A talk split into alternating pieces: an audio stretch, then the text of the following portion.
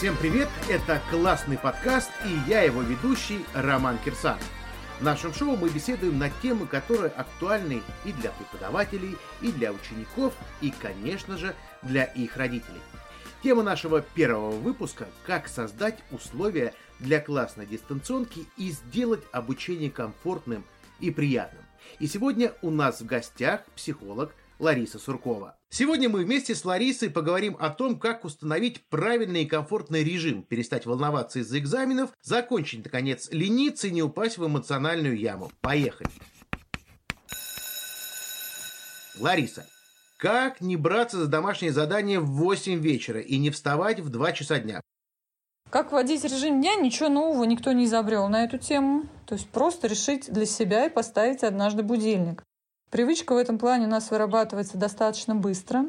Любой человек, который стоит по будильнику, знает, что к концу 8-9 дня мы просыпаемся за 5 минут до звонка будильника. Вообще человеку обязательно нужно минимум 6,5-7 часов для сна. А если мы говорим о подростках, то 7 часов обязательно. Идеальная на самом деле схема сейчас в будни все равно подъем в 8 утра, потому что те, у кого есть уроки, они начинаются в 8.30 в 9. И если у детей э, до 10 лет, то отбой должен быть не позже 21. Если дети старше 10 лет, то отбой 22, 22, 30 самое позднее. Это влияет на учебу, на результат? Безусловно, конечно. Причем, на самом деле, я предложил бы родителям не лениться и, как говорится, воспользоваться любимым детским способом погуглить. И исследований таких очень много, и они статистически доказаны, как влияет на результаты учебы то, сколько человек ест, сколько он пьет жидкости в течение дня, потому что это отдельная проблема. У нас сейчас люди все поголовно обезвожены, потому что пьют чай, кофе, там, не пойми, что еще, все кроме воды. А мозг не работает без воды, он не в состоянии. А, и сколько человек спит. И если эти циклы не соблюдены, то результаты учебы крайне-крайне низкие. Что нужно делать для того, чтобы вот не тревожиться и не переживать вот из-за такого формата обучения или, например, сдачи экзамена? Не переживать кому, детям или родителям? Ну, ну, наверное, все-таки дети. Потому что советы будут разные. Тут просто понимаете, в чем вопрос, что мы в этом режиме живем уже чуть больше месяца. Дети давно адаптировались. Ну, вот дети так, такие классные человеки, да, а, что они давно уже ко всему адаптировались, и их все вообще устраивает. Они при, придумали, как им учиться, где им учиться. А у родителей все гораздо сложнее. И на самом деле сейчас, когда я работаю с теми или иными ситуациями у своих клиентов, родители признают, что именно они доводят своих несчастных детей, именно они держат детей на вот этом нервном взводе. Поэтому родителям, как всегда, придется начинать с себя придется успокаиваться самим, там уж валерьяночка или кто во что гораздо. А малыши, они вообще на самом деле уже достаточно расслаблены, их волнует что? Их волнует будущее, в принципе, всех детей. Они задают сейчас очень много вопросов, что будет потом, как это будет, э, что это будет. Поэтому давайте честно детям говорить, что, знаешь, вот сегодня относительно школы мы живем одним днем. Вот сегодня у нас уроки онлайн. Завтра будет день, будет пища, что-то новое мы узнаем, да. Будем все надеяться, что да, там с сентября мы пойдем в школу и все будет привычно и хорошо. Но пока мы живем так, как есть. Ну вот я за этот месяц в своей практике столкнулся с тем, что дети говорят, ну я не буду делать это сегодня, я могу делать это завтра. Вот есть ли методы борьбы вот с этим, давай отложим на завтра то, что можно сделать сегодня?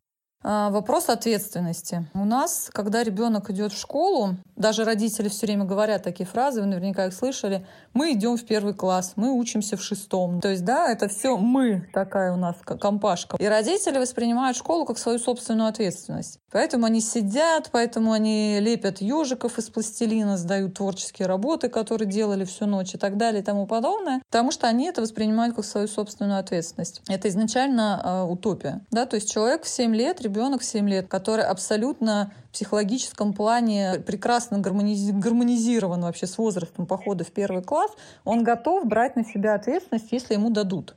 Но ему сначала не дают, не дают, не дают, потом говорят, все, мне, я опускаю руки, ты мне все надоело, а ребенок уже сам не в состоянии, он уже привык ее разделять. Он привык прийти из школы и сказать, я из-за тебя двойку получил, да, потому что ты там вчера что-то не то сделал или не то проверил. Поэтому сейчас, опять-таки, хорошее время, если вы этого не сделали раньше, ответственность наконец ребенку отдать. Только не в истерике, не как наказание, что «а, ты меня достал, да, забери, все, это теперь ты сам». А как праздник, как радость, как сказать, слушай, здорово, смотри, ты уже вот такой большой, ты сможешь, ты справишься. Мы, конечно же, поддержим, если надо, мы всегда рядом но уже переходить на другие методы. То есть не то, что вы сидите над ним и контролируете каждое слово, каждое действие, а немножечко где-то играете, немножечко где-то задаете вопросы из-за разряда, слушай, что-то я сижу, смотрю и вообще не понимаю, что какие тут условия в этой задаче, а ты можешь вообще объяснить, и по каким правилам она строится, и я вообще это забыл, и когда это было, да, или используя методы положительной мотивации, когда вы он вам приносит, например, говорит, я тут что-то у меня не получилось. Вы можете показать ему пальцем, сказать, слушай, вот здесь у тебя прям идеально. А вот можешь так же, да, чтобы везде было идеально. Есть такой классный метод э, одной из мам давно-давно придуманный, очень много где в мире широко используем, называется метод зеленой ручки.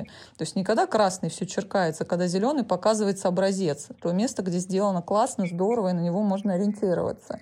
То есть дети на это действительно очень хорошо и здорово реагируют. И им очень нравится вам что-то объяснять и что-то обсуждать, потому что ту же самую литературу вполне можно вдвоем, втроем, в пятером сесть обсудить, да, какое-то произведение найти здесь истину, поспорить. Это интересно, это способ взаимодействия с ребенком но никак э, с позиции надзирателя, потому что ни к чему, кроме как к убиению ваших отношений с ребенком, это не приведет. Поэтому сказал, я не буду делать сегодня, надо сказать, знаешь, это, конечно, твое право, но ты, может быть, взвесишь, какие могут быть потом у этого последствия, потому что ну, сегодня, завтра, может, не проверят, но оценки-то итоговые надо выставлять, и все проверят. Ну хорошо, вот нужны какие-то разгрузки, передышки вот между занятиями, и как можно вообще отдыхать, чтобы потом активно браться за работу? Нужна смена деятельности в обязательном порядке. Опять-таки, обращаясь к детям, хочу сказать, что взвесьте, надо ли вам это все разбивать. То есть, если вы понимаете, что на приготовление уроков у вас там да, уйдет, может быть, минут 40, может быть, и не надо делать эту передышку. Э, сядьте, сделайте, уже будьте свободны, всю, всю, весь оставшийся день занимайтесь там уже по своей программе, чем вам необходимо. Любая возможность вдохнуть воздух будет хороша. Это очень важно, чтобы родители помнили, что в помещении, где ребенок занимается, должно быть проветрено. И второй момент, чтобы у ребенка всегда под рукой была чашка с водой, чтобы вот если он ее видит, он ее будет пить. Поэтому это тоже задача родителей. Ну и, кстати, хочу сказать, что и уборка не грех будет. Что мам-то у нас все отмывают от угла в угол все, да? Вполне дети могут заняться и своими комнатами, родителям пом- помочь. Опять-таки, какой-никакой физический труд. Ну вот если мы все потрудились, отдохнули, снова вернулись на уроки. Есть ли какие-то правила поведения на уроках, на онлайн-уроках, чтобы не соблазниться и параллельно не сидеть в соцсетях или там в тех же игрушках, в телефонах? Вопрос самоорганизации у детей – это на самом деле вопрос тоже определенной строгости и ответственности.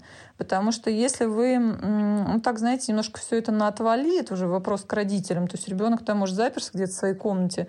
Что он там делает, как он там делает. Ну и бог с ним, да, там делает и делает. Ну, как бы, да, все-таки жизнью ребенка нужно интересоваться. Поэтому, ну, не поленитесь зайти спросить, готов ли ты где у тебя вообще учебники, где у тебя тетрадки. Ну, то есть не унижая, не оскорбляя, не закатывая истерики с утра, как это часто бывает, там, а, что это у тебя здесь, да? Но в общем и целом, конечно, надо понимать, что все устали. И устали они не только потому, что карантин, но потому что вообще конец года. У нас всегда апрель, э, конец апреля, это прям вот снижается очень э, сильно психоэмоциональный настрой у всех детей в любом классе снижается успеваемость, поэтому все устают. И сейчас, конечно, вот этот месяц, он добавил стресса, и устают гораздо сильнее, чем, например, год назад.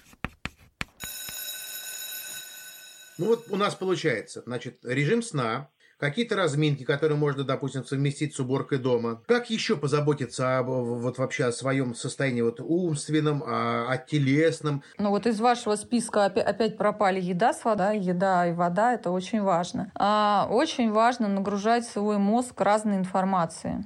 А, время поговорить, время почитать, время а, вообще заняться своей семьей. Посмотрите семейные альбомы, потому что часто дети вообще ничего не знают о своей семье.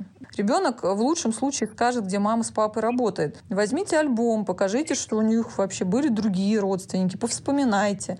9 мая, в конце концов, на носу, святой день, юбилейный год. Поговорите о своих родственниках, которые прошли войну или были э, в эвакуации. И вот, возвращаясь к нашему режиму, если мы все, все, что можно, мы про него узнали, а теперь вот есть ли какие-то методы самомотивации или мотивации ребенка, чтобы не бросить попытки соблюдения вот этих всех правил уже на второй день? Ну, на самом деле многое зависит от возраста ребенка, потому что если мы говорим о младших школьниках, у нас по-прежнему работает такой чудесный метод, который называется доска мотивации в разных его видах. Это такая история, когда вы на лист бумаги выносите 2-3 параметра оценки какие-то очень конкретные и понятные. То есть если там написано выполненное домашнее задание, то это не значит, что оно должно быть выполнено как-то особым образом. Вот этот параметр оценивается. Ну, оценивается он, как правило, там плюсиком, сердечком, лайком, ну, как бы кто во что гораст. И вы с ребенком договариваетесь о каком-то бонусе, который будет потом да, спустя, там, например, когда закончится самоизоляция, или, может быть, даже раньше, раз в неделю. Я против материальных историй, то есть я за эмоции. Может быть, вы, когда все закончится, вы куда-то там в поход пойдете, да, вместе, у вас будут эмоции. Или, может быть, если вы берете более короткий период времени, то в конце недели вы, например, готовите любимое блюдо вашего ребенка. Потому что очередная игрушка, она не запомнится. О том, как он ходил с вами в поход, он будет потом вспоминать долгие годы. Если мы говорим о детях более старшего возраста, здесь, конечно, я за диалог. Я вообще люблю подростков, прям вот люблю их как категорию, потому что они потрясающие. И вам просто нужно найти, о чем с ним поговорить и как с ним поговорить. И вам не надо будет его не пугать, не шантажировать.